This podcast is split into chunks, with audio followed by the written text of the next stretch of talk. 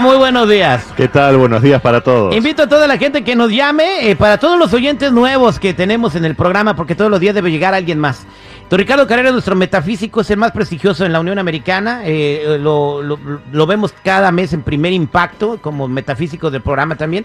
Y bueno, lo tenemos aquí y te invito a que nos llames para una consulta del tarot o algo misterioso que esté pasando en tu casa. Si piensas que hay fantasmas, cualquier cosa. 866 794 5099. Esperamos tu llamada. Eh, Seguridad, ¿usted recuerda a Megan Fox? Sí, por supuesto, ¿cómo no? Eh, para todos los que de repente no saben quién es ella y vieron los Transformers, la primera película, esta chica hermosa que venía con un mini short y una camiseta amarilla al principio de la película que se hizo súper famosa y que después dejó de trabajar en producciones de Hollywood. Ahora regresa, pero ahora está haciendo rituales satánicos, don Ricardo. Bueno, aparentemente sí. Megan Fox acaba de decir que ella y su prometido, el músico Machine Gun Kelly, El beben, rock pesado. sí, beben cada uno de ellos la sangre del otro con fines rituales. Dijo que no lo hacen en grandes cantidades y que no nos imaginemos que toman copas llenas de sangre como en Game of Thrones, porque no es así. Además ellos usan viales, o sea, pequeños frasquitos con sangre del otro colgados del cuello. Desde que Megan Fox protagonizó en el 2008 la película diabólica Tentación o Jennifer's Body en inglés, profundizó sus conocimientos esotéricos que ella ya tenía y comenzó a practicar rituales ocultistas. Por ejemplo, el anillo de compromiso que el músico le regaló tiene dos mitades que cuando se unen forman un corazón oscuro y tiene bandas de espinas. Entonces, si él intentara quitarse el anillo, la lastimaría, porque dicen ellos que el amor duele. También dijo Fox que ella hace rituales con sangre en luna llena y en luna nueva. La sangre terrible es el motor de la vida y por eso películas como Drácula o Nosferatu el vampiro nos mueven sentimientos tan profundos porque el sentido de beber la sangre de otro es en realidad beber su energía, apropiarnos hasta de su misma alma. Recordemos que los pactos con el diablo se firman con sangre porque es el símbolo de que ese pacto ya no puede romperse. Y es por eso que las sectas satánicas incorporan siempre sangre en sus rituales diabólicos, o la santería que sacri- sacrifica animales para ofrecer esa sangre a sus dioses africanos, los orillas. Este tipo de rituales que hacen Megan Fox con su prometido parecen ser limitados, pero van a tener que controlarse porque el peligro de cruzar esa línea imaginaria que separa el bien del mal siempre existe. Y del otro lado de esa línea están los espíritus malignos, verdaderos demonios que solamente esperan a que los invoquemos para sumarnos a nosotros mismos a sus ejércitos del mal. Así que Megan Fox y su prometido bebiendo de su propia sangre son el perfecto ejemplo de lo que no se debe hacer. Porque el mal siempre está ahí, dormido. ¿Para qué despertarlo? No movamos fuerzas que tal vez después no sepamos cómo controlar terrible. Megan Fox era una chica encantadora, Es, hermosa. es. No, no, no, era. Vela últimamente cómo está. Se ve demacrada, flaca, cara de calavera, güey. O sea, pero ella era, estaba espectacular, estaba bien bonita. ¿Tú crees? Vean los Transformers, las Tortugas Ninja. Ella, ella fue Abril en las Tortugas Ninja. Y ahora es no, no es nada, es como la sombra, don Ricardo, de lo que ella era antes. Sí, correcto. Esto Se la deja chuparon, secuelas. se la chuparon entonces. Literal. Don Ricardo, ¿no? Sí, correcto. Bueno, vámonos a la... ¿Qué le chuparon seguridad? No, o ¿De sea, qué así, pensando? no, así se dice cuando de Oh. repente ves a alguien bien atractivo como ella y de repente ya la ves en los huesos. Se la Bien. chuparon. Se la chuparon. Vámonos con Carlos, que también se lo chuparon. Buenos días, Carlitos, ¿cómo estamos? Buenos días, ¿cómo está usted? Al millón y pasadito, Carlito. Oh, tiene acento raro. ¿De dónde es usted, Carlito? Soy de Guatemala.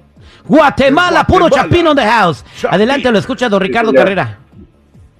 Señor Ricardo, buenos días. La, la razón por que le hablo es que fíjese que mi hijo cuando se va a descansar empieza a sentir como que alguien lo está atacando y empieza a murmurar así dormido. Entonces no sé qué está pasando con él y ya lleva tiempos. Lo que no, no Mira, mira. Mira, Carlos, con esta lectura que estoy haciendo queda claro que tu hijo em, está desarrollando ciertas características que no son positivas. Y estoy tratando de decirlo del modo más nice posible. Él va a tener que cambiar facetas profundas de su personalidad para que esto no le ocurra, porque lamentablemente como es arriba es abajo. Cuando nosotros vibramos mal y tenemos una mala energía, desde el plano espiritual nos vienen espíritus que también vibran mal y eso es lo que él está sintiendo por las noches. Deberías tener una conversación con él muy profunda para que pueda enderezar su rumbo y vas a ver cómo cuando él empiece a hacer las cosas mejor se termina este problema de que lo molesten de noche. Muchísima suerte con eso, Carlos. Muchísimas gracias a usted, señor. Gracias. Ok, Carlitos. Oiga, yo quiero, este, hasta que está hablando Carlos, que eh, mi amigo el diente de tornillo, da don Ricardo, tiene un aliento dragonesco, pero dragonesco en serio. Ay, ¿Es posible que uno tenga muertos en la boca? Bueno, en ese caso no. No, es y una así. vez el vato sí le, le saqué una selfie con, con- con- con- cuando estaba hablando al vato y, y se veía el muerto saliendo de su hocico, así no. como hoy. Dije, no manches, le voy a decir a don Ricardo Carrera a ver si lo exorciza. Óigame, no. No, le dije, oye, ¿qué tienes en la boca, güey? Es que me acaban de hacer un puente, güey, aquí abajo de la muela. Dije, pues un güey se anda haciendo popoya adentro, güey. Tripio, por favor. Ay, Dios mío. Abajo del puente. Ay, Dios mío, vámonos a la línea telefónica. Aquí tenemos a Francisco que está desesperado por un problema que le está sucediendo. A ver, Francisco, dime. Ah, buenos días, señor Carrera. Mire, tengo un problema en México. Tengo una propiedad y mi, mi primo está metido en ella y no me la quiere regresar. Ya le puse un abogado, pero no sé cómo me vaya a salir. Bien caro.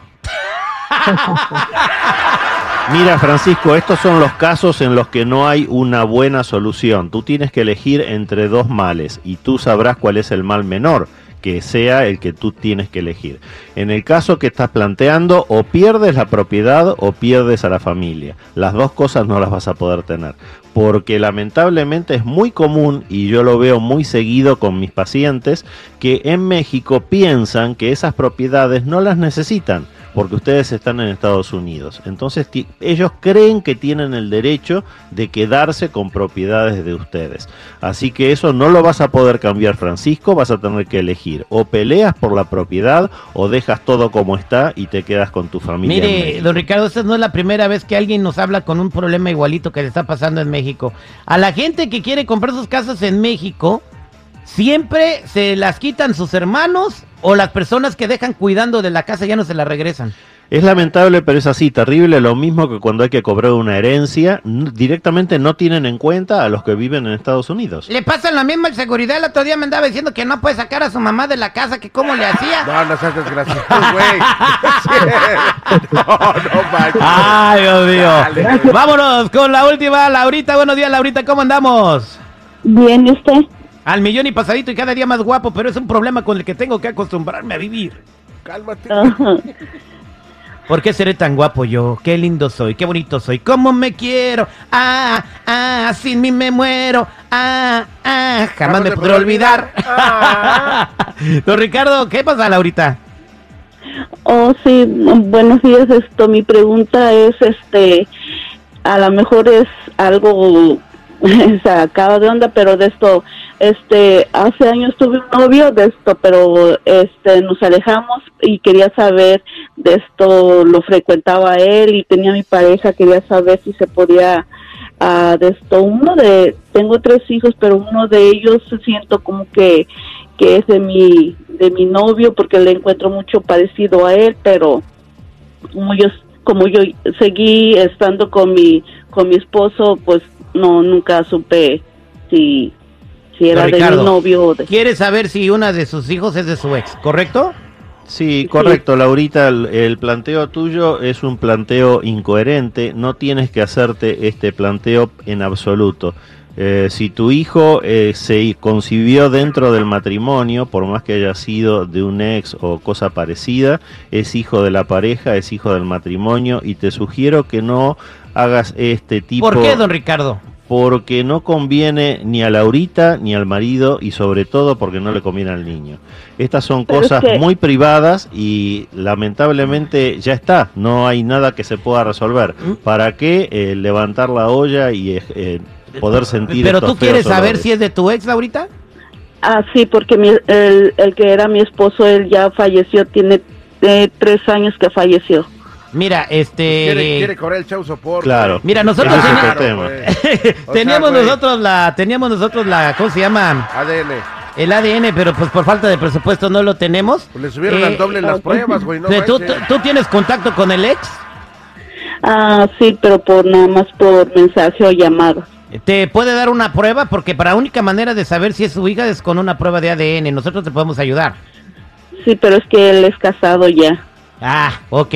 Entonces quédate, como dice don Ricardo, eh, pues dice que más sabe el diablo por viejo que por diablo, ¿verdad, don Ricardo? Tal cual, es así. Se le Gracias. murió el marido, tiene el hijo, necesita el chau sopor y no quiere estar sola. Oh no me my cuelguen ahorita. Don Ricardo Carrera, platique para toda la gente que está en espera, no me cuelguen. Ahorita le vamos a contestar a todos fuera del aire. Y la gente que se quiera comunicar con usted, ¿cómo lo encuentran?